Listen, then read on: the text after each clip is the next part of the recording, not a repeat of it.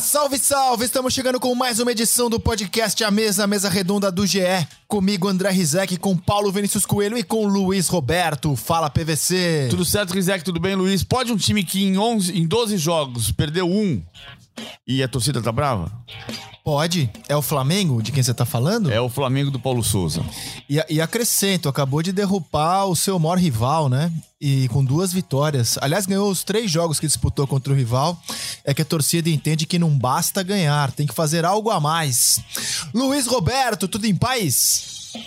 Tudo em paz, André Rizek, tudo em paz, Paulo Vinícius Coelho. Ótima semana para todos nós. Em contrapartida, o grande personagem da semana foi Abel Ferreira o técnico do Palmeiras não só entrega tudo aquilo que se supõe de um técnico top de linha, como tem dado declarações absolutamente é, densas. E o Palmeiras dá uma demonstração muito clara de que está nos trilhos, de que é um dos grandes times do futebol brasileiro da atualidade, é o grande favorito para conquistar o Campeonato Paulista. Embora é, vá ter um, um, se passar pelo Bragantino, que é muito difícil, nós sabemos, porque hoje é, a quadra paulista são os três, o trio de ferro, os três da capital e o Bragantino. O Santos vive uma crise profunda.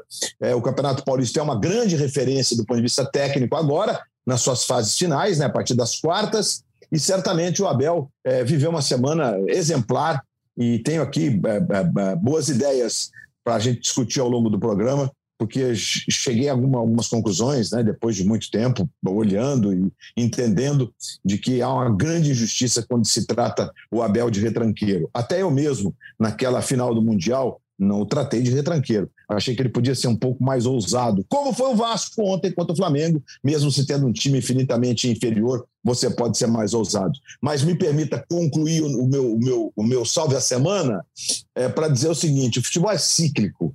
E se você não tiver em determinados momentos em sintonia com o seu tempo, você dificilmente retoma o caminho das vitórias e o caminho correto, o trilho correto.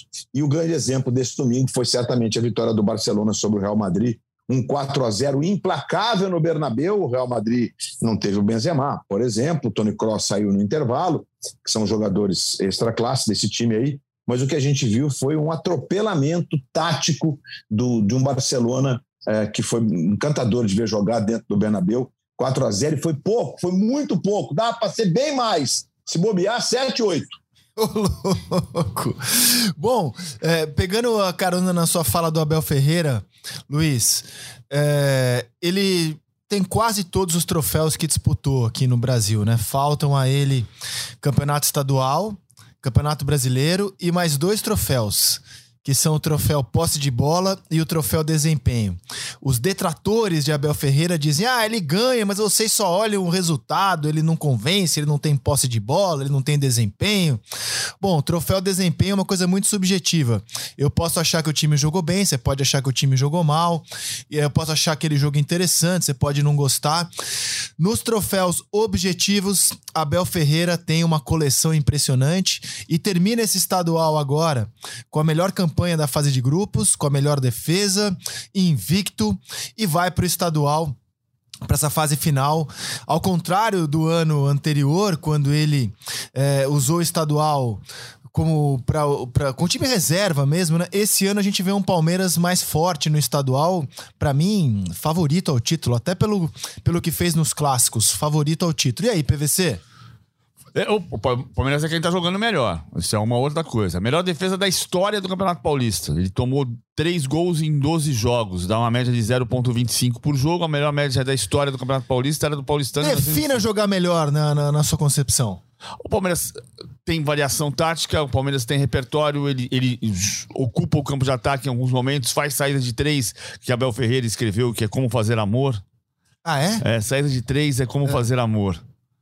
Porque pode ser ele diz assim, porque pode ser em vários lugares da casa. É o que ele disse. Eu não gostei dessa metáfora, não. Que, que coisa, hein? Essa metáfora não ele é tá boa. Impossível. É. É. Ele tá impossível. Aí, aí ele fala assim: pode ser com o lateral direito, pode ser com o lateral esquerdo, pode Tem ser com que ser muito por tarado dentro. por futebol para comparar a linha de três com fazer amor, hein? É. O cara é tarado por futebol, hein? Aí ontem ele fez a saída de três com o Jailson entre os zagueiros, né? Na é. verdade, o Jailson jogou de zagueiro quando recompunha, o Gabriel Menino voltava por dentro e o Gustavo Gomes fazia praticamente o lateral direito. Então tem muita variedade tática. Agora tem um problema que a gente já alertou na sexta-feira, continua acontecendo. O Palmeiras depende muito de bola parada. Então, ontem, de novo, o gol saiu, o gol de empate saiu de pênalti, um pênalti duvidoso, marcado pelo VAR. Acho que foi pênalti mas um lance de VAR. E o Palmeiras marcou 7 dos 24 gols do ano de, de pênalti. 14 dos 24 de bola parada, dá quase 60% dos gols. Então, esse é um ponto que pode. O jogo contra o Ituano, quarta-feira, se circula, circula, circula, circula, tem dificuldade de entrar, você pode tomar uma bola vadia e perder um jogo. Então, o Abel já falou, uma hora vai perder, natural. O Palmeiras não é campeão invicto desde 72 e o Campeonato Paulista não tem um campeão invicto desde 2009, o Corinthians do Mano Menezes.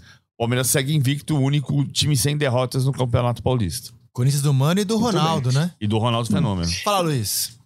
Ah, 72, inclusive, o vice-campeão foi o São Paulo, o último jogo foi no Pacaembu, 0 a 0 e também foi invicto, foi vice-campeão invicto. Tem isso, o futebol paulista tem essas, essas histórias boas para serem contadas. PVC me corrija, tá, PVC? É isso mesmo. Deixa aberto aqui. É. é. isso mesmo. E o São Paulo é... tem a segunda melhor defesa da história do Campeonato, depois do Paulistano, né?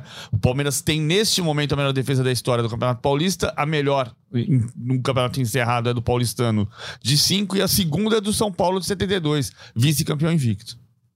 Então, Rizek, eu é, é, fazendo algumas reflexões, acompanhando o jogo do, do, do, Abel, o jogo do Palmeiras, e claro que o derby no jogo contra o Corinthians, ele é um, uma referência para você fazer uma análise mais profunda, porque entendo que o Corinthians tem um bom time, mas é, o Corinthians não conseguiu jogar. E aí você pega a estatística do jogo, se você não assistiu o jogo, você pega e você fala, nossa, o Corinthians teve 65% de posse de bola, o que, que aconteceu? Não aconteceu nada.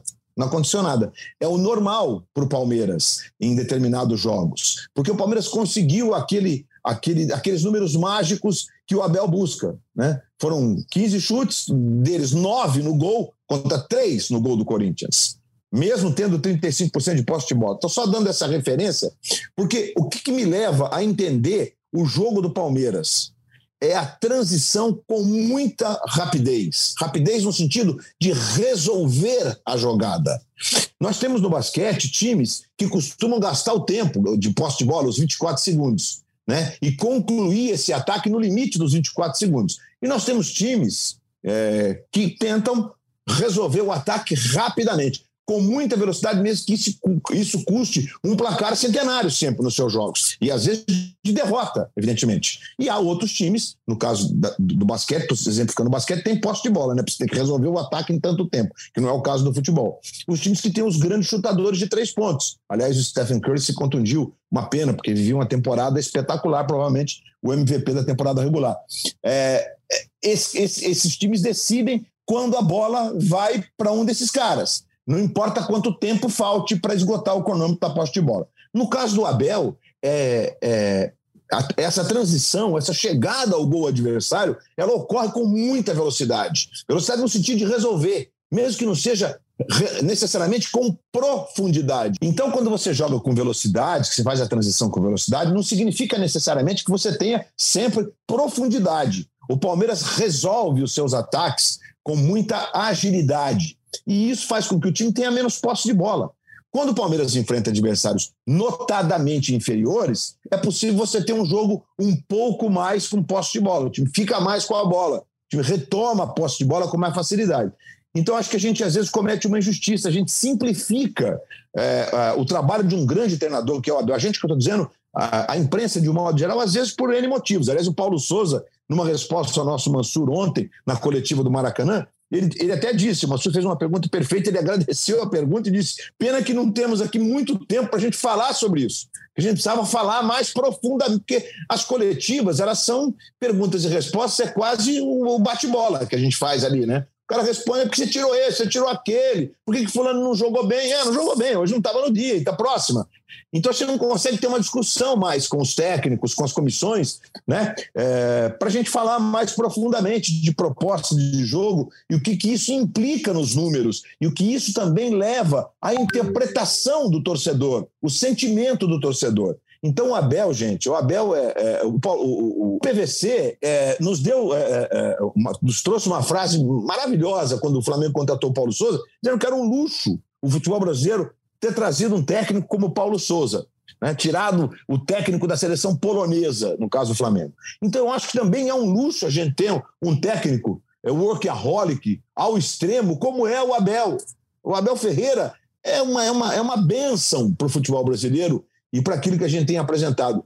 Como tudo indica, o Vitor vai ser no Corinthians também. Adorei a bermudinha ontem. Ele e a comissão técnica inteira.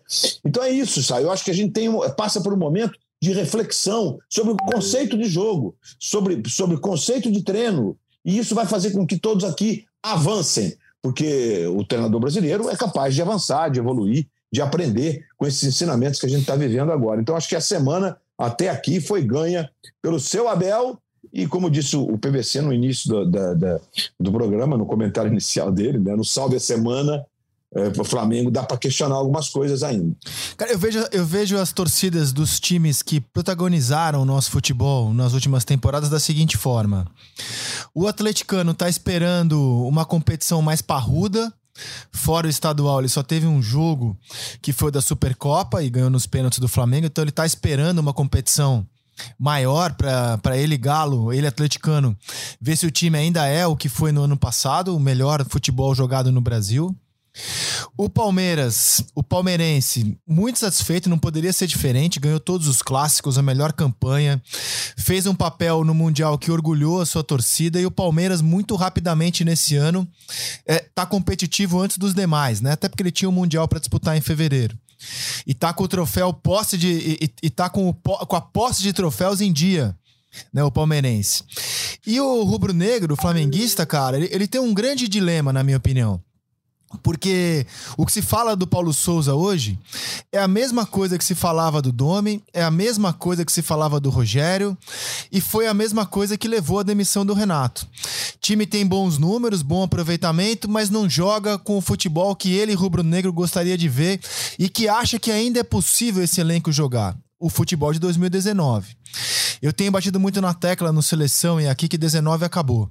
Rafinha não tá mais, Pablo Mari não tá mais, Felipe Luiz é outro jogador, três anos mais velho. Everton Ribeiro não tem o mesmo brilho. O motor do meio-campo, Gerson, para mim o craque do Campeonato Brasileiro de 2020. Gerson não tá mais. Gabigol começa a temporada bem abaixo do que pode. E aí o Paulo Souza tá tentando coisas diferentes é, daquilo que se fez nos últimos anos. Jogar com linha de três, Everton Ribeiro tá perdendo espaço. Eu vi um Flamengo ontem no 3-4-3 e aí vi um time acéfalo no meio-campo. É, a bola. É, o time não criava para a bola chegar em Arrascaeta, Gabigol e Pedro, um trio impressionante, mas que acabou não incomodando muito o Vasco, porque não teve tanto a bola assim lá na frente. Tô vendo um técnico em busca de alternativas, mas um torcedor angustiado, pensando, poxa, 2019 acabou mesmo? Sim, acabou. Três anos no futebol é uma eternidade. Então, o, o, o que se fala do Flamengo hoje, do Paulo Souza, é muito parecido com o que se falava dos antecessores dele, especialmente do Rogério Ceni, PVC. A gente vai convidar o Zani Ventura fazer o, o o Zeni Ventura escreveu 2019, o ano que nunca vai acabar. Cara, mas você não acha que tem um pouco disso também? O 2019 acabou, cara. Tem que olhar um pouco pra frente. Claro. Você não acha? Eu concordo com você. Você, tem que montar um novo time. Agora, o problema é que a expectativa da torcida do Flamengo é anterior a 2019, é anterior ao Jorge Jesus. O, o Abel foi demitido com a frustração da torcida pelo estilo de jogo, que é o que está mais ou menos acontecendo agora, e com algumas formulações táticas que lembram o que o Abel Braga fazia, como, por exemplo, tirar o Gabriel da posição de centroavante para colocá-lo um pouco pelo, pelo lado direito. Ele não, não é um ponta direita, mas ele é um meia direita. Atrás do Pedro foi assim o desenho do jogo contra o Vasco. E o time, o, o Paulo Souza vai para a entrevista coletiva explicar que o time foi. Uh, não teve intensidade mental, essa é a frase do final de semana, e que teve dificuldade nas linhas de passe, dificuldade de erros de passe fáceis, mas comemorou o fato de não sofrer gol pela terceira vez consecutiva, de ter uma atuação muito boa dos seus volantes, que é tudo que a arquibancada não quer.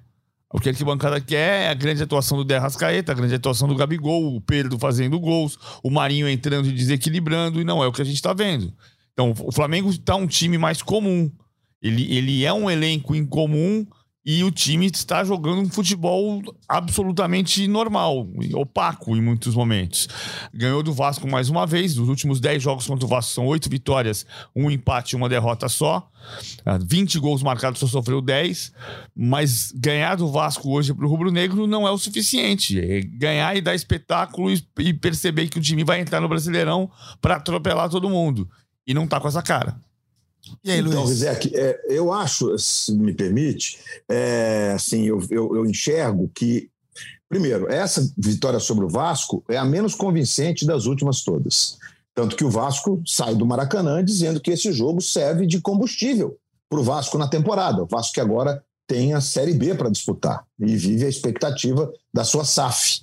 Né? Que cada dia que passa surgem novos questionamentos, etc. e tal, que é um outro tema, é uma outra pauta, né? A SAF, a, a, a dívida tributária que não foi contemplada na discussão, não sei porquê, me parece que mais por incompetência do nosso legislativo do que por qualquer outra coisa. É, e aí isso é um problema. Mas, enfim, eu, assim, o Paulo Souza, é, o, que, o que é, é, é notório no time do Paulo Souza, né? Sai com linha de três, né, que o Abel definiu que quando bem feito é, é, é melhor do que fazer amor, né, professor? É, como fazer como amor. Fazer, é, é, como fazer amor. E o Flamengo, quando defende, normalmente defende com linha de quatro. O Felipe se transforma mesmo no lateral. Ontem, ele é, repete esse sistema, digamos assim, né? Com o João Gomes escalado no Andreas e o Arão, e o, o Lázaro na ala esquerda e o Rodinei do lado direito. Só que aí a, a sua dupla de, de, de, meias pontas, que são mais meias do que pontas, ontem, Arrascaeta e Gabigol, com o Pedro de centroavante, é, eu, eu entendo que, embora o Gabriel se disponha a fazer esse papel, e repito, tem uma boa fonte que diz que ele gosta de fazer esse papel, ele acha que pode ser legal, que pode evoluir nesse papel, essa situação com o Gabigol não se encaixou. Então o Flamengo não foi aquele time envolvente do ponto de vista ofensivo. Tanto que o Paulo Souza, na entrevista, é, é, disse dissatisfeito com as modificações, porque o time ganha em agressividade e profundidade. Né? O Flamengo realmente tem um elenco, porque você bota Everton Ribeiro, Marinho, Vitinho, Léo Pereira, tá? Não vou nem colocar o Mateuzinho nesse, nesse grupo, né? Mas você mantém saindo o Rodinei entrando o Mateuzinho, você mantém aquela volúpia física é, na ala direita. Só que quando você coloca o Everton Ribeiro no jogo, é, é, é, é você, é você, ganha uma outra dinâmica na composição daquele lado direito, né, que me parece ali ter sido um problema crônico do time.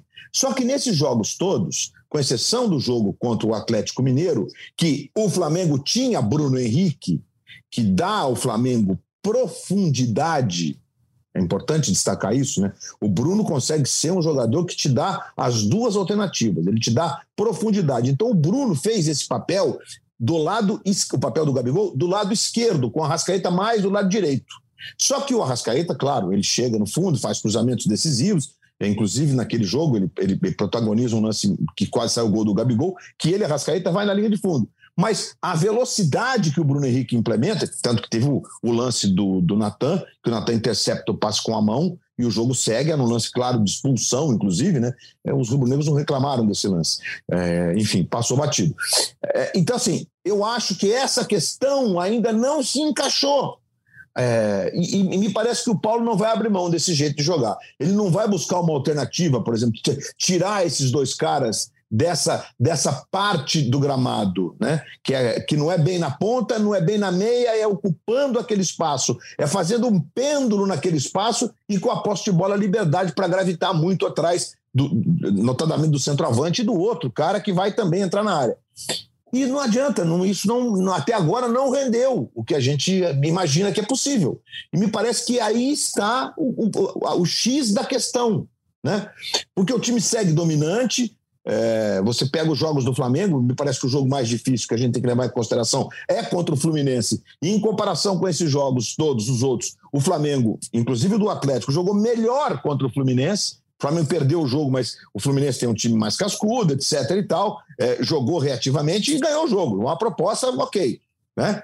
É, é, e aliás tem sido assim nos últimos jogos, nos últimos Fla-Flus. Então eu, eu entendo assim. Agora, até onde vai o entendimento das pessoas, como colocou o Rizek, ao abrir essa discussão. Né? quanto terá de crédito Paulo Souza para continuar desenvolvendo essa ideia? E quanto tempo ele deve saber? Essa ideia demora para ser implementada. Agora é a hora. Né? A gente vai ter um espaço grande entre os jogos daqui para frente. Né? semana o Flamengo, por exemplo, não joga, né? porque nós vamos ter os dois, Botafogo e Fluminense, um hoje, segunda-feira, quando nós estamos começando a nossa semana com a edição inicial do podcast, e o outro no domingo, e só depois, para respeitar, de respeitar não, para é, não ter o corte da data FIFA de estrelas da, da final, a federação fez essa composição e a gente vai ter as finais. Então eu vejo assim, e o Flamengo continua tendo um problema em relação ao Hugo na saída de bola, ao jogar com os pés. Porque debaixo dos paus, está claro que ele é um grande goleiro. Ontem ele faz, inclusive, duas grandes defesas. Né? A gente tem duas grandes defesas. No primeiro tempo tem um chute do Nenê, que são um goleiro 4, 5 centímetros menor, talvez não pegue aquela bola. E tem no segundo tempo um chute do Edmar, que foi mais em cima dele, mas é um chute mais violento do que o chute do Nenê, que ele faz outra grande defesa. Mas ao sair com os pés é um problema. O Paulo Souza quase enlouquece na beira do campo. E o Flamengo está buscando, talvez, o Santos. Eu não sei se é a solução, sinceramente. Não sei se vale esse investimento de quase 5 milhões de dólares no Santos. Não sei se vai resolver o problema. Né? Eu acho que para ter o Santos, talvez valha investir na recuperação do Diego, que está lá no grupo e que já mostrou que na hora decisiva é um goleiro que dá conta do recado com os limites de jogar com os pés. É, enfim, é, meu diagnóstico do Flamengo é esse. Acho que é, a defesa, o que está acontecendo, é bom a gente destacar que o Fabrício Bruno chegou e parece que ele está lá um tempão, né? As pessoas não ficam mais é, elencando o Rodrigo Caio como desfalque, né? O Davi Luiz joga demais, o cara não é passe nunca, faz várias funções, tanto que ontem o Paulo Souza, quando tira o Davi Luiz, é para poupar o Davi Luiz, que teve uma leve torção de, de joelho é, no, jogo, no jogo anterior e quase vira um problema, né? Então, entra o Léo Pereira, que tem entrado com confiança, então, e tem o Pablo, que se machucou no treino, mas vai ser um, um cara forte. Então, a questão defensiva está resolvida. Sabe, eu acho que a comemoração de não sofrer gols não faz muito sentido, na minha opinião. Eu acho que a comemoração foi mais por conta do posicionamento do Arão e do João. É, nessa combinação com esse esquema híbrido, defendendo com quatro, saindo com três, que está tá funcionando, nesse aspecto está funcionando. Acho que a, a questão está do meio para frente e passa muito pela forma como ele distribui os jogadores no campo de jogo. Eu sei como é alonguei, mas é assim que eu estou enxergando esse, esse momento do Flamengo. E aí, PVC? É, é engraçado como a gente é, volta no tempo e percebe algumas coisas. Por que, que o, o, o problema do Flamengo está no ataque, se no ataque o Flamengo tem os melhores jogadores do Brasil? É, é, e, é, e, é curioso porque a gente percebe cada vez mais, e eu defendo muito isso, que o futebol na frente, no ataque, tem que ter estratégia, tem que ter tática. Você ter... não acha que tá claro. tá faltando. Ontem, cara, impressão minha vendo o jogo já que você tocou nesse ponto do ataque, né? Arrascaeta, Pedro e Gabigol formam um ataque espetacular. É, você não acha que o meio-campo, o setor criativo do time, tá pobre para municiar esse ataque? Meio-campo ontem tinha dois volantes, Rodinei e o Lázaro, né? É, com a queda do Everton Ribeiro, a saída do Gerson, você não acha que tá faltando meio-campo para o Flamengo, não? Pode ser que se você tivesse Everton Ribeiro e Arrascaeta, você conseguisse compensar um pouco mais. O que acontece é que você coloca Gabigol e De Arrascaeta numa função, nas funções de meias, e, e o Arrascaeta fica, se, torna, se torna mais um atacante. Ah, e, e, aí a dependência de criatividade passa a ser do João Gomes e do William Arão e dos dois alas, o Rodinei e o Lázaro, quando o time sai para construir. Eu acho que falta mesmo, falta, falta harmonia entre os setores de meio campo e ataque, ligação entre eles, que era para fazer com os dois vou chamar aqui de meias, Gabigol e Derrascaeta. O que eu percebo só é que assim, é engraçado como alguns dos melhores momentos do Flamengo no ano passado, com o Renato, for, foram acusados de futebol intuitivo, e na intuição os jogadores funcionavam com alegria. E hoje o time não está alegre, o time não está transpirando felicidade. Ah, tá. e, e, ele é e, e, ele é muito mais ensaiado, muito mais. Ele, ele não é para ser robótico, é para ser estratégico. E, e, e, muitos, em muitos momentos parece robótico. Então o Flamengo esbarra numa defesa do Vasco. E o Vasco ontem nem jogou tão defensivamente quanto nos outros dois clássicos, né? Com, no primeiro uhum. clássico, 2 a 1 um, o, o, Zé Ricardo escalou o, Ever, o, Riba, o Riquelme para fazer a ponta esquerda. Ele voltava fazendo a marcação do lado direito do Flamengo. No segundo clássico, o 1x0 de quarta-feira, o Zé Ricardo escalou o Everton pelo lado direito para fazer um papel de ponta lateral, de, de ala, ala ponta, né? voltando também para ajudar na marcação. E dessa vez ele escalou o Figueiredo e o Vasco teve controle da bola no, no campo de ataque durante boa parte do primeiro tempo. O Vasco podia ter feito 1x0 no primeiro tempo. Ah, não foi, não, não foi o massacre do Vasco, evidentemente. O Vasco é um time inferior ao Flamengo. O Flamengo foi melhor na maior parte do jogo, mas o Vasco podia ter feito 1x0 no primeiro tempo. E não seria anormal pelo que o Vasco mostrou na bola do Nenê, a defesa do Hugo Souza, enfim. Eu acho que está faltando ser menos robótico e mais estratégico. Quer dizer, você ensaiar então, o ataque, mas não, não, não uh, engessar o ataque. Então, PVC, porque no caso desse, desses jogos com o Renato, que a gente volta no, no ano passado, que teve realmente um momento bem legal, né? notadamente é, algumas goleadas, houve uma sequência de goleadas, é, algumas delas, inclusive, com um pouco de casualidade, como foi o caso da Copa do Brasil contra o Grêmio, né? Aquele, aquele 4 a 0 em Porto Alegre no segundo tempo, né? O Bruno Viana faz um gol. Os primeiros é... 16 jogos do Renato foram o momento em que o torcedor do Flamengo foi mais feliz pós 19, que viu o time jogar não, o futebol não, que, não, que acho, dele se esperava. Não, não acho, não acho necessariamente. Acho que o Flamengo teve teve bons momentos com o, Renato, como você disse, esse momento, notadamente, né? É, e também com o Rogério, em dado momento, naquela arrancada do Campeonato Brasileiro. Para conquistar o título brasileiro, o Flamengo jogou boas partidas, inclusive com imposição, com posse de bola. Mas eu ia defender outra, outra ideia no meu, no minha, na, meu, na minha forma de enxergar o que aconteceu. Porque no momento em que, é, inclusive, como destaque as semifinais da Libertadores, tudo bem, era o Barcelona de Guayaquil, mas semifinal de Libertadores quem está ali fez algo para estar tá ali, né? algo de bom para estar tá ali. O Flamengo joga com o seu time. O que, que é o seu time? É Everton Ribeiro de um lado, Bruno Henrique do outro, o, duas linhas de quatro defendendo, com a Rascaeta e o Gabigol sobrando para fazer o primeiro embate. Quando o time recupera, a posse de bola vira um 4-2-3-1, com a Rascaeta gravitando atrás do Gabigol, o Bruno Henrique fazendo o lado esquerdo e o Everton Ribeiro é, fazendo é, o lado direito, mas com a característica que ele carrega, que é de meia. Né? Aliás, há vários técnicos, não só no Brasil, no mundo inteiro, que adoram jogar com um atacante numa beirada e um meia na outra beirada. É o caso do, do Flamengo, é, que se notabilizou desta forma. E aí não é uma questão intuitiva, é só um recall é o time que de 2019, do meio para frente. E esse time funciona. Você pega os gols do Bruno Henrique contra o Barcelona, a, com exceção do, do, do, segundo do jogo em Guayaquil, são jogadas em que os jogadores fazem aquela movimentação que parecia instintiva, mas era meio que algo que era mecanizado. Ela acontecia mesmo. Quando o Gabigol se movimenta, sai na direita e faz o cruzamento na segunda trave para o Bruno Henrique, que é um jogador que, repito, que é um, ele é o Bruno Henrique é um senhor jogador de futebol. Né? Ele, quando sai da ponta e agride a área, ele se transforma num centroavante. Por que, que eu digo um centroavante? Não é do ponto de vista geográfico, é do que ele pode entregar dentro da área. Ele é um exímio cabeceador, ele tem 1,85m, ele é esguio, então ele salta muito, ele finaliza bem, ele sabe se antecipar, fazer aquele movimento é, ou a, a, a, favor ou contra o zagueiro, ou seja, é, dependendo do que vai acontecer no cruzamento. Né? Às vezes você tem ele voltando na direção da linha da pequena área para finalizar como centroavante, ele faz esse movimento como poucos atacantes de beirada digamos assim, do futebol brasileiro.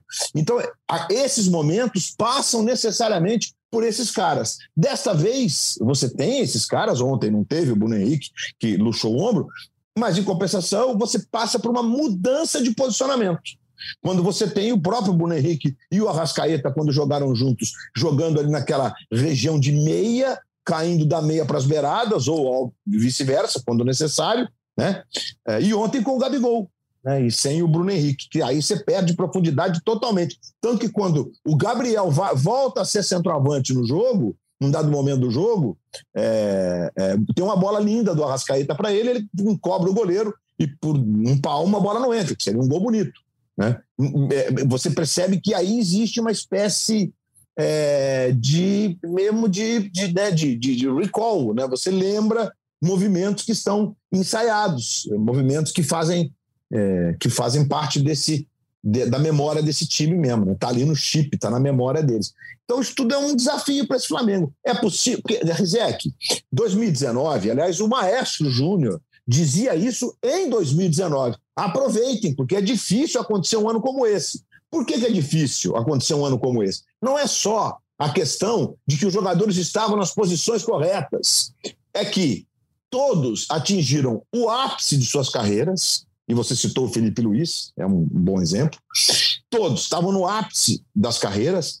É, a gente teve um volume muito pequeno de contusões, esses caras praticamente não se machucaram, e o Jorge Jesus conseguiu uma dinâmica de poupar um ou outro. Então ele mantinha o corpo do time e isso deu repetição para os movimentos do time. Só que quando machuca um ou dois caras, ou você negocia um ou dois caras, você muda esse conceito. E você não consegue. Você vê Gabigol no, no bicampeonato brasileiro, o, o, Gabriel jogou 14 partidas, se eu não estou enganado, enfim. É, Jogou 18 gols. Uma menos que, partidas. É, uma menos do que o turno.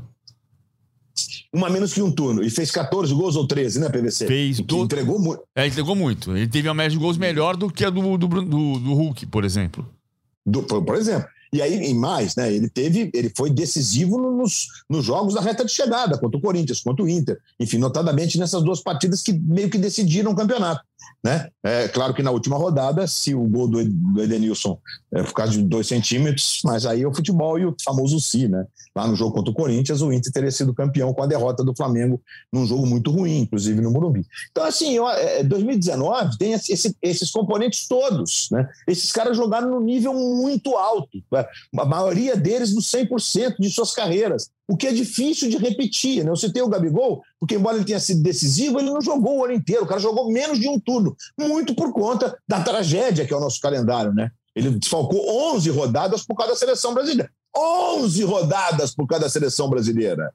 É, enfim, então assim, é, agora eu acho que é possível, e aliás o Palmeiras passa de novo pelo Palmeiras o exemplo do que está acontecendo, que o Palmeiras se reinventa todo ano, tem uma mudança aqui, uma mudança ali, e agora a gente tem talvez o Palmeiras mais consistente desses últimos todos aí, que ganhou essa porção de títulos, inclusive quatro com o Abel, né? Sendo duas Libertadores no mesmo ano, fato que dificilmente se repetirá, uma questão óbvia, e, uma Copa do Brasil, que são torneios mais difíceis. Então, essa é a linha de raciocínio. A gente vai ter um teste para o Flamengo agora nessa, nessas finais do campeonato estadual, e aí quando começar o brasileiro, né?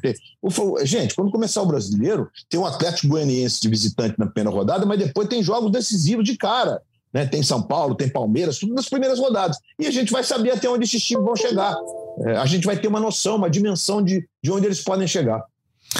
E o Palmeiras larga como grande favorito agora nessa, nesse mata-mata do Paulistão, PVC? Porque assim, ó, ganhou todos os clássicos, está invicto na temporada, é, melhor defesa. É, é Palmeiras o time a ser batido em São Paulo? Corinthians não chegou no patamar ainda que a gente esperava para ver desafiar esses grandes times do Brasil? Eu acho que tem muita coisa boa pro Palmeiras, assim, no sentido de olhar para as finais do campeonato e pensar em ganhar o campeonato. Ah, tem a questão do ataque que precisa melhorar. Não acho que seja só o centroavante, mas o, a bola precisa entrar em, em jogadas construídas. Ah, tem a vantagem de ter sido o primeiro colocado e ser o primeiro colocado até o final. Então a decisão, se chegar até lá, vai ser no Allianz Parque com 100% de torcida. Tem o fato de evitar, em tese, um clássico nas semifinais, porque com a classificação de Corinthians em segundo, São Paulo em terceiro, se os cabeças de chave avançarem, o Palmeiras pega o Bragantino nas, nas semifinais, ou pega um time que elimine, né? Ou, o São Bernardo se eliminar o São Paulo, ou o Guarani se eliminar o Corinthians, mas o Palmeiras evita clássico na semifinal. Tem tudo isso positivo. O contraponto, a questão da bola parada, o Palmeiras depende muito da bola parada.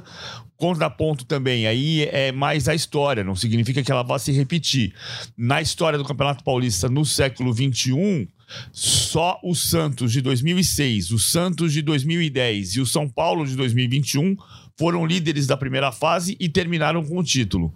Ou seja, nesse formato que vem desde 2014, desde 2017 com 16 clubes, uh, só o São Paulo terminou a primeira fase na primeira posição e confirmou o resultado na, até a final para ganhar o título. Uh, então, mas isso é isso é história. O, o Palmeiras pode ser o, o, o, próximo a conquistar o título sendo o primeiro colocado da primeira fase. Agora, se você tiver um Palmeiras e Corinthians ou um Palmeiras e São Paulo na decisão, eu vou sempre usar o profeta Jardel como referência e dizer que clássico é clássico e vice-versa. é, não, é porque é, assim, é eu, eu tô muito curioso pro, pro brasileiro. Eu acho que os estaduais são muito traiçoeiros, até pelo nível de competição, entendeu? O, o Flamengo tem. O Flamengo enfrentou nesse ano times muito abaixo da qualidade dele, né? Tirando o Fluminense, que se aproxima, são times muito abaixo da qualidade dele.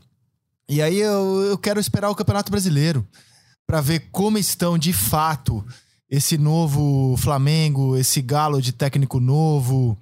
É, a, a, o, Palmeiras é o time que mais me convenceu nesse ano. Né? Os enfrentamentos do Palmeiras nos grandes jogos foram os mais convincentes. Mas eu acho que o estadual também engana muito, Luiz. Você uh, está com, com um nível de enfrentamento nesse momento muito baixo.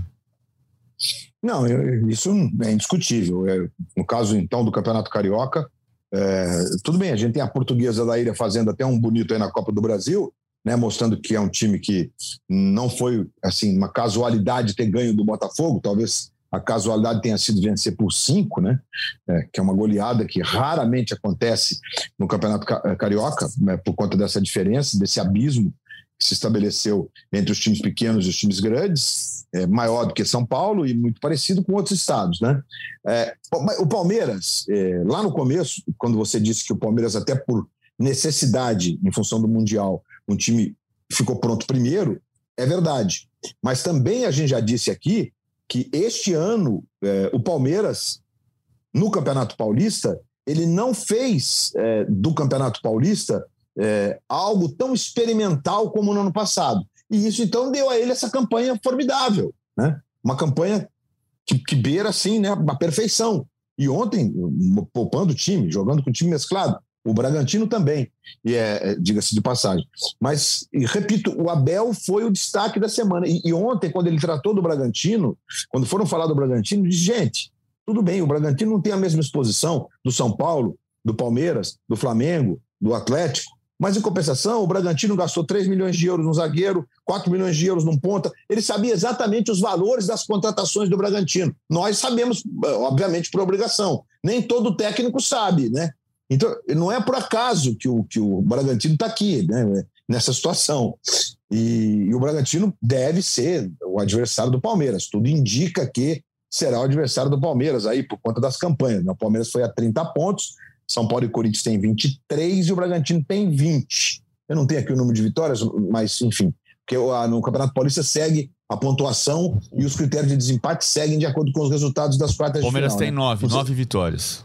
E não, é, é, Corinthians, São Paulo está com a classificação? Corinthians, São Paulo e Bragantino, se, se o Bragantino vencer, ele, é, ah não, mas o time que, que, que, que vencer, ele vai é, o Bragantino vai empatar com o que perder que está fora, aí não adianta, fiz, raciocinei errado. Então, ele pode passar mais para frente. Não, mesmo assim não dá, né? Porque aí o time tem que ganhar também. Então é tá meio que estabelecido essa, esse emparelhamento por conta dos confrontos, a não ser que haja um vencedor de um time pequeno em cima de um grande é, na, nessa fase agora. Aí a gente pode ter uma mudança nesse, nesse emparelhamento.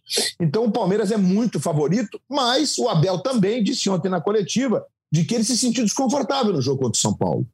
Né? Que contra o São Paulo, embora o Palmeiras tenha feito uns 25 minutos na minha forma de, de, de curtir o jogo, de, né, de contemplar o jogo, é, fiquei bem encantado assim, né, com aquele volume, com aquela pressão é, que se fala hoje em dia, e amassou o adversário.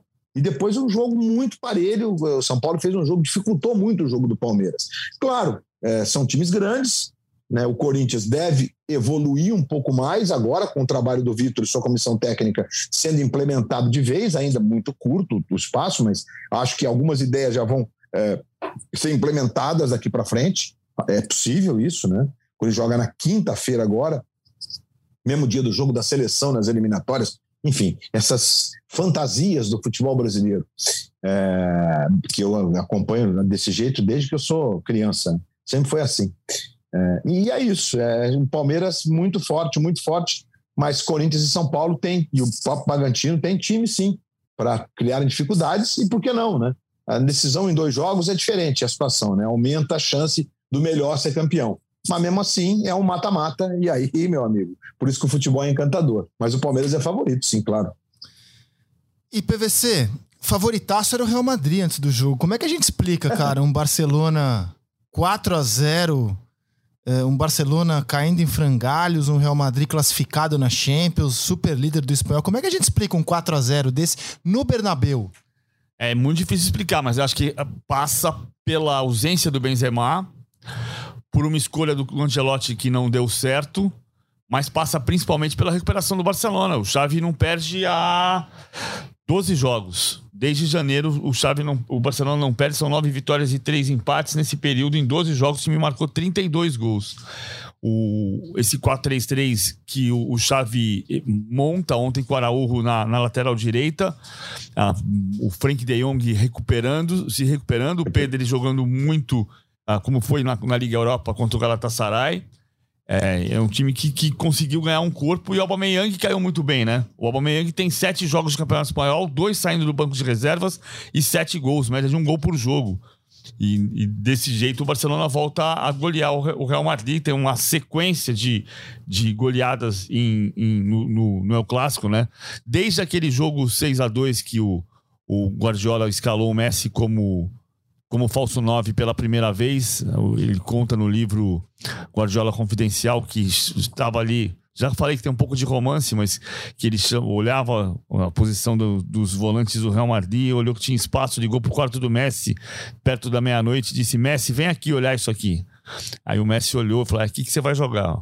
E o, e o, e o Real Madrid tomou 6 a 2 do, do Barcelona do, na estreia do Messi como falso 9. De lá para cá tem 6 a 2 5 a 0 agora 4 a 0 O, o Real Madrid não, não passava cinco jogos seguidos sem perder para o Barcelona desde os anos 60 e quando perdeu, perdeu de uma, uma forma avassaladora mais uma vez. Quer é, falar do super eu, clássico, Luiz? Ah, gostaria sim, porque foi, foi bem, bem divertido o que a gente viu ontem no sentido do jogo, né? As ideias do, do Xavi me parece que o Barcelona encontra alguém que pode realmente ser como foi, né, mas historicamente, o Guardiola. Não estou dizendo que ele vai ser um técnico do nível do Guardiola. O conhecimento para isso ele tem. Mas foi bem divertido porque o, a proposta de jogo inicial do, do, do, do Carlo, do Ancelotti, ele escalou o Valverde, Vinícius e o Rodrigo, né? Com a ausência do Benzema. E aí ele tira o, o Tony Kroos no, no intervalo, faz entrar o Camavinga, mas não corrige. O, Modric tem uma partida de novo bem boa, tecnicamente, tal, enfim, se desdobrando, mas ele tem uma partida muito ruim, tanto do, do, do espaço, dos passes em profundidade do, do Barcelona, naquela região ali, um pouquinho antes do meio campo, no campo defensivo do Barcelona, dali saíam as grandes jogadas em profundidade é, eh, para o Barcelona, é, seja seja para o Ferran Torres, que joga na ponta esquerda claramente ali, né, ocupando aquele espaço e, e agredindo a área quando o time gravita do outro lado, é, seja para o Dembélé e para o Aubameyang. E aí a gente teve um Busquets fazendo uma partida exemplar à frente da defesa e o jogo passando muito por ele. O jogo passa pelo Busquets. E o, quando, como disse o PVC, o Pedro de um lado, o De Jong do outro, esses caras enfiando bolas o tempo todo. É, o Araújo faz até um gol, ele é um, ele é um não sei a idade do Araújo aqui, mas ele é um lateral grande, né? Ele faz um gol de cabeça no escanteio. É, o Daniel Alves entrou no fim, né, mais como uma homenagem aos 400 jogos, o Daniel é, com a camisa do Barcelona mas o time não tirou o pé. Porque como o Real Madrid tem um jeito de jogar nessa circunstância, então, atrás do placar, tentando ocupar espaços, diferentemente do que aconteceu no jogo contra o PSG, que foi um time que baixou as suas linhas lá, lá, em, lá em Paris, e foi até assustador que o time tenha se acanhado tanto.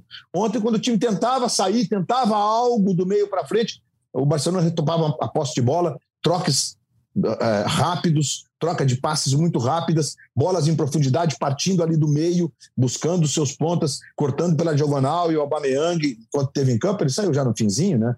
Uh, enfim, o Barcelona teve várias e várias e várias oportunidades, impressionante, foi um volume incrível.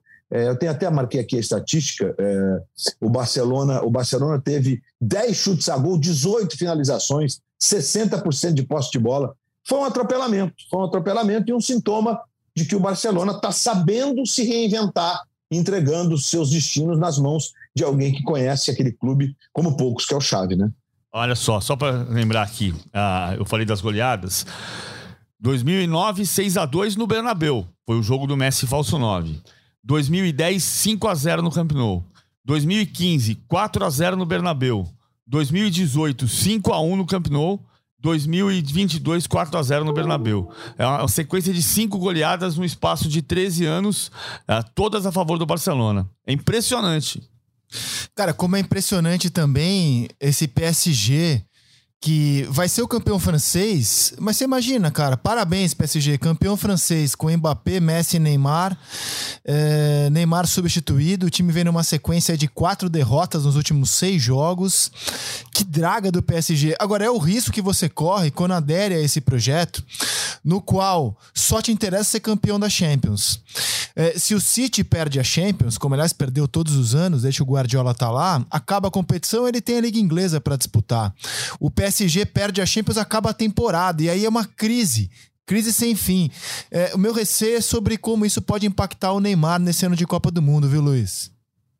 Não, eu também, eu também. Eu acho que é, é, conceitualmente você foi perfeito naquilo que você colocou, Zeke, porque o PSG sofre aquilo que a gente tratava no Brasil há um tempo atrás de depressão pós-eliminação da Libertadores. E é verdade.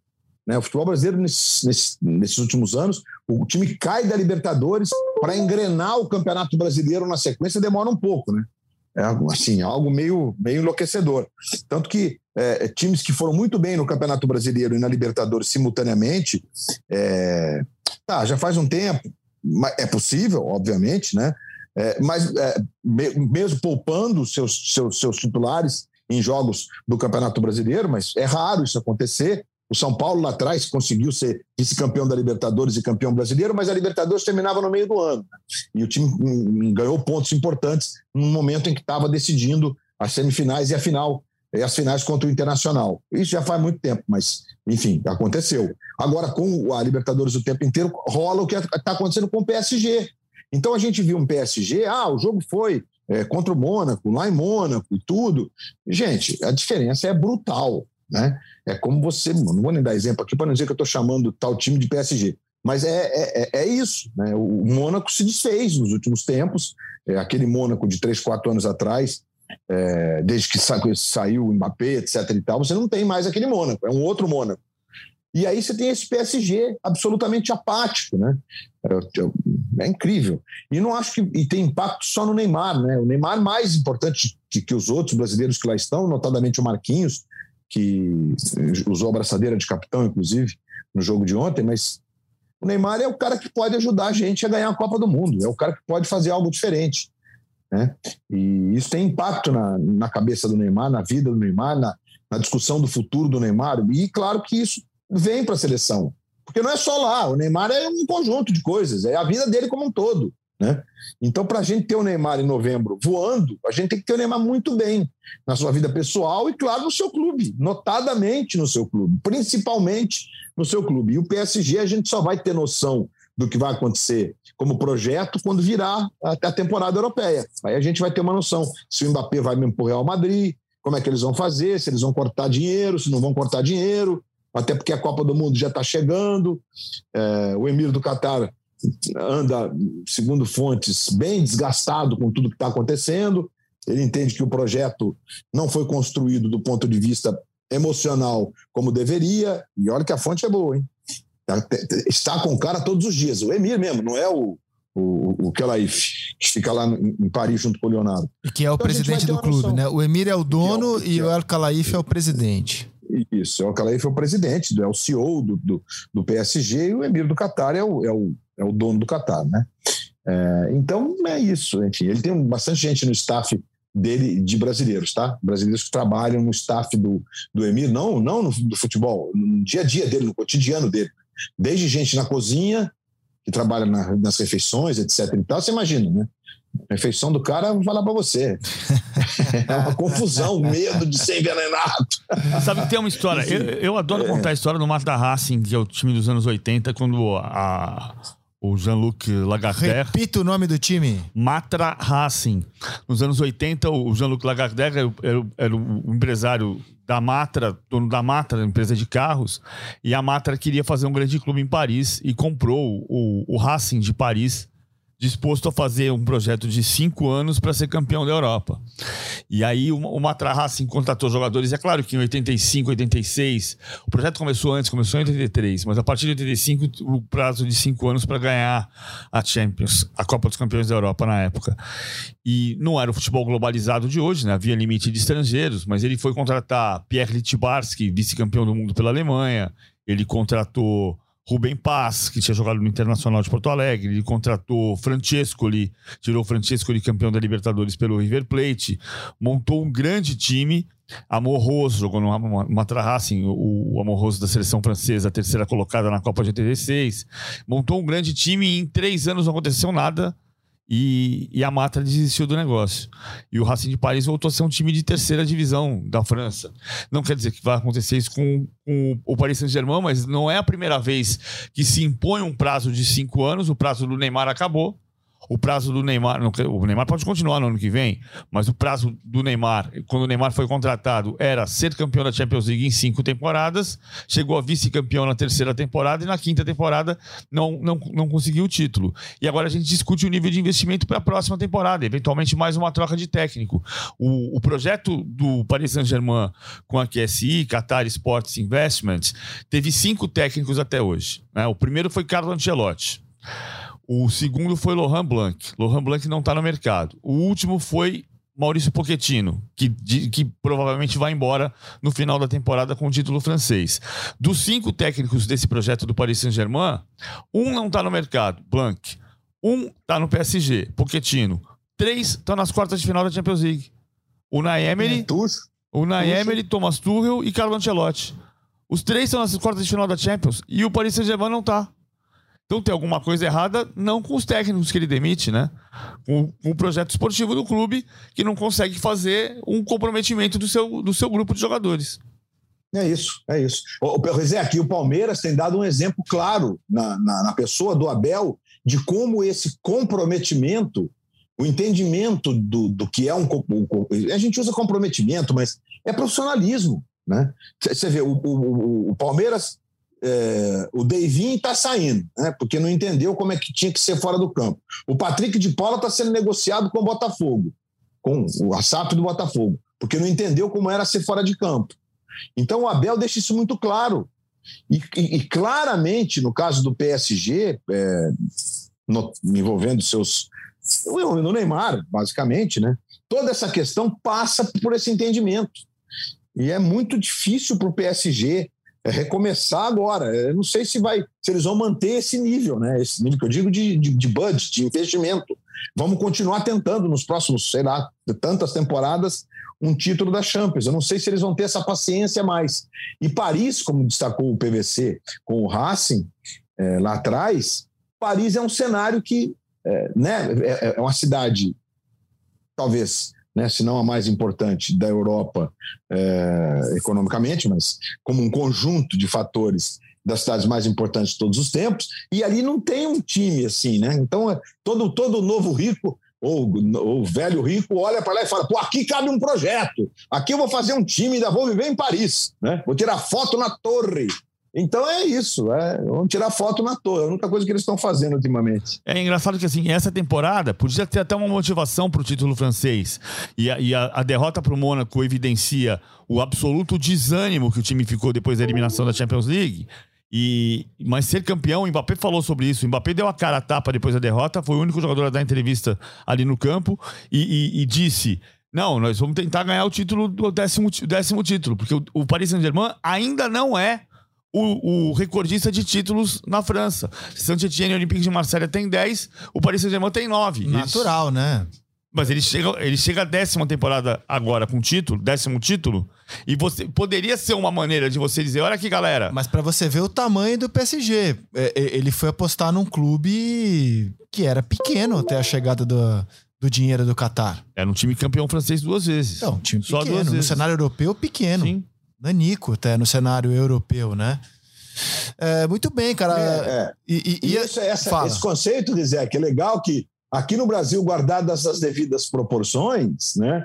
Quando você tem na entrevista coletiva depois do Flamengo e Vasco de ontem o Paulo Souza dizendo de que ser tetracampeão estadual tem um peso na Gávea, é entendimento de que você tem que encontrar motes, motivação, para cada competição que você disputa. Então, no caso do Flamengo, quatro títulos seguidos, é, isso nunca aconteceu. Porque eu me lembro quando o Flamengo empatou e depois passou o Fluminense no total de títulos. Aquilo virou uma motivação entre os cartolas. E aquilo chegou no grupo de jogadores. Né? Os jogadores tratavam disso. Eu não sei que, até que ponto o Paulo Souza vai conseguir contagiar o seu grupo de jogadores. Eu acho que nem precisa. É, se há algo nesse nesse Flamengo é que os caras se entregam. Isso não tem, não há dúvida, né? Você, você olha para o Gabigol, para o Bruno Henrique, para o Arrascaeta, os caras se entregam, os caras né, dão tudo todo, toda hora, até porque, né? É sempre 50 mil pessoas no estádio, tudo isso conta muito. Mas é uma, é uma forma de entender. E foi bacana isso do Paulo Souza ontem. É. Amigos, vamos ficando por aqui. Eu queria soltar uma nota final de repúdio a mais uma cena de violência em estádio brasileiro, né? Inaceitável o que está acontecendo. Não adianta ficar fazendo nota de repúdio, porque elas é, não têm consequência prática. Eu tô muito assustado, cara, com a violência que tem assolado aqui o nosso futebol. É, torcedor em aeroporto, que assim, em breve vai acontecer uma tragédia. Não tem como não acontecer. Vai ter. Vai, vai acontecer coisa muito ruim em breve. É, e não é por falta de aviso. E assim, eu tô meio anestesiado, sabe? Assim, eu não tenho esperança de que algo será feito, que o futebol vá se mobilizar e de que a situação vá mudar. É, mais uma vez, violência num Grenal, agora em comemoração de gol. Poderia ter, ter piorado a situação, poderia ter, poderia ter sido bem feia a situação do Lucas Silva. É, é, é torcedor indo em aeroporto para discutir, pegar jogador. É, cara, tá, uma, tá assim, tá desolador, sabia? Tá, você olha assim o cenário de violência no futebol e tá desolador. Então, eu poderia aqui soltar uma nota de repúdio, mas eu, eu acho que o que vai acontecer é a gente assistir a qualquer momento uma grande tragédia acontecer aqui no futebol. Desculpa, desculpa a minha falta de humor, a minha falta de esperança, mas é que tá desolador, viu, PVC? O, o caso do Lucas Silva lembrou o jogo Betis e Sevilha em janeiro, Copa do Rei, quando o, o jogador, um, uma haste atirada da arquibancada do estádio Benito Villamarim, a torcida do Betis acertou um jogador do Sevilha, o Jordan, e, e, e o Betis saiu de o Sevilha saiu de campo, se recusou a permanecer na partida o, a justiça a, a, dava a legislação dava, dava razão para o Sevilha, o jogo foi remarcado com portões fechados e, e ah, naquele momento o jogo foi interrompido. Podia acontecer a mesma coisa, o Grêmio podia sair de campo. Do, do, dos, dos três grenais do ano, um não aconteceu por causa de um ataque ao ônibus do Grêmio, o outro teve manifestação racista de milhares de torcedores do Inter, é, e agora esse. Tivemos o, um atentado terrorista ao ônibus do Bahia, é, casos de racismo que se proliferam, tivemos inclusive um nesse fim de semana no campo do Atlético, tivemos no Campeonato Carioca, é, violência de torcidas. Cara, o que, está acontecendo, Luiz? Zé, que eu acho que o nosso, o nosso maior desafio é seguir tendo paciência, estômago e perseverança para tratar desses casos, porque erradicá-los nós não vamos conseguir. Eu estou com você mas eu não vou me cansar. Eu tinha separado aqui o artigo da, da ONU sobre a discriminação racial, que hoje, 21, nós estamos gravando esse podcast que você está ouvindo agora, na segunda-feira, dia 21, é o Dia Internacional contra a Discriminação Racial, que no Brasil passou a, digamos assim, se intensificar a partir da Constituição Cidadã de 1988, outro dia, outro dia, não tinha lei no Brasil quando o crime de racismo passou a ser inafiançável e, e, e, e não prescreve, né? Seria imprescritível, se eu não estou enganado aqui com o lindo idioma português. Mas eu separei aqui para gente o que diz o artigo 1 da Declaração das Nações Unidas sobre a eliminação de todas as formas de discriminação racial. E vou encerrar o programa com ela, que é curtinho esse artigo. Discriminação racial significa qualquer distinção exclusão, restrição ou preferência baseada na raça, cor, ascendência, origem étnica ou nacional, com a finalidade ou efeito de impedir ou dificultar o reconhecimento e exercício em bases de igualdade aos direitos humanos e liberdades fundamentais nos campos político, econômico, social, cultural ou qualquer outra área da vida pública. É isso. Fica aqui essa, esse lembrete para que aqueles que exercem a cidadania todos os dias continuem exercendo. Resistiremos, não vou desistir. É isso, Zé. Maravilha, Luiz. Tomara, cara, mas é desolador, assim, sabia, cara? Uma desesperança de ver o que tá acontecendo aqui. É, é muita violência, cara. E, e, é, e, é, saber, e é saber que a gente vai ter uma tragédia.